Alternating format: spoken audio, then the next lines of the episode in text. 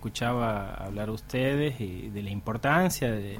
seguir con la campaña de vacunación. Ahora se ha activado desde la provincia y el Ministerio de Salud la tercera dosis de refuerzo para el personal de salud, para las personas mayores de 50 años, este, que hayan pasado más de cuatro meses de la última colocación de la vacuna. Y la importancia que si bien hoy estamos en una normalidad, eh, con pocos casos de, COVID o casi cero internados en, intermedio o en UTI, eh, nosotros sabemos por experiencia propia que puede pasar en poco tiempo una cantidad de casos. Esta enfermedad nos ha demostrado que en poco tiempo podemos tener este, muchos casos con complicaciones para el sistema de salud y la importancia de la vacunación, que estemos al día, que tengamos los anticuerpos al día para poder defendernos y no tener que a las apuradas tener que ir a vacunarnos. Eh, si bien Santiago del Estero eh, tiene un porcentaje muy alto de vacunación, la,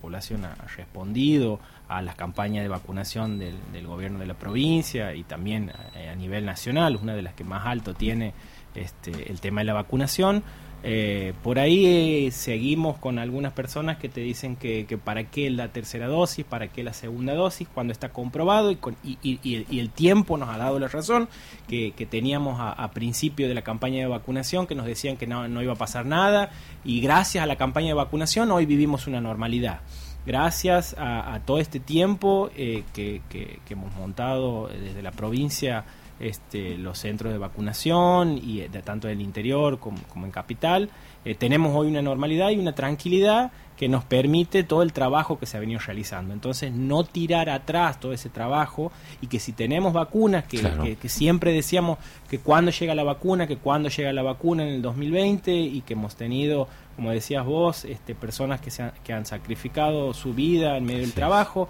como vos me decías el doctor Frías, yo he tenido mi propio papá, el doctor Aldo Gavícola, que, ha muerto en pandemia, este, trabajando al servicio de la salud, al servicio de la parte pública por, por el respeto a los muertos que hemos tenido nosotros en COVID, respetar este, que tenemos hoy vacunas y que tenemos centros de vacunación eh, para seguir cuidando y, y, estemos preparados por si alguna vez podemos llegar a tener otra pandemia del mismo tipo o de otro tipo.